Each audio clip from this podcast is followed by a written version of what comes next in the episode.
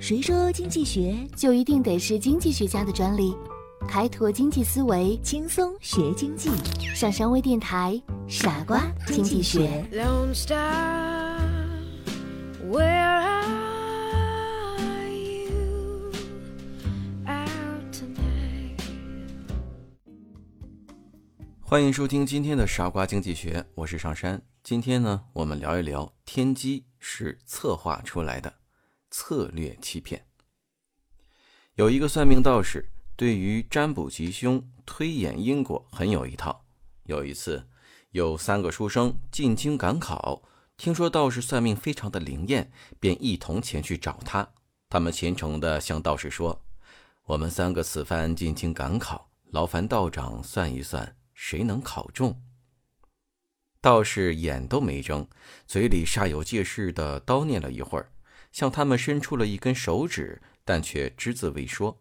三个考生莫名其妙，有个考生着急的问道：“我们三人谁能考中啊？”那个道士还是一言不发，依旧伸出一根手指，算是回答。三个考生见道士迟迟不肯开口说话，以为是天机不可泄露，只好悻悻的走了。三个考生走后，道士旁边的小道童好奇的问：“师傅，他们三人到底有几个得中？”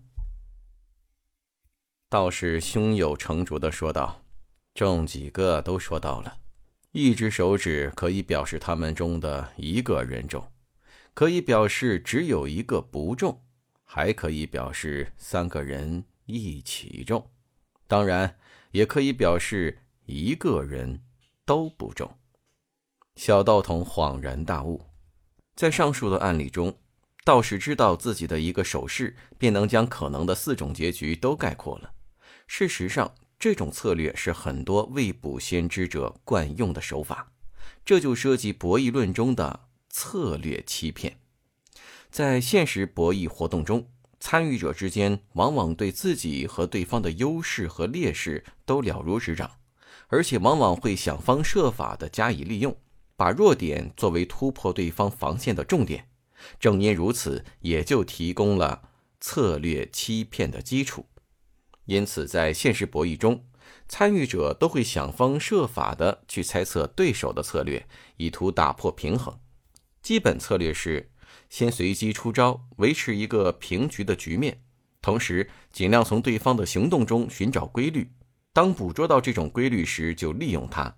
但是如果博弈双方都采用这种保守策略，博弈将永远维持在平衡状态。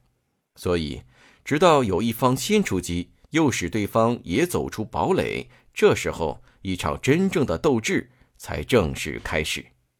一个善用策略行动的人，既要有自知之明，更要能利用对手对自己习惯及固有特点的了解，出其不意，把对手诱入局中。不过，最重要的是，我们应该在生活中合理的利用其中的策略。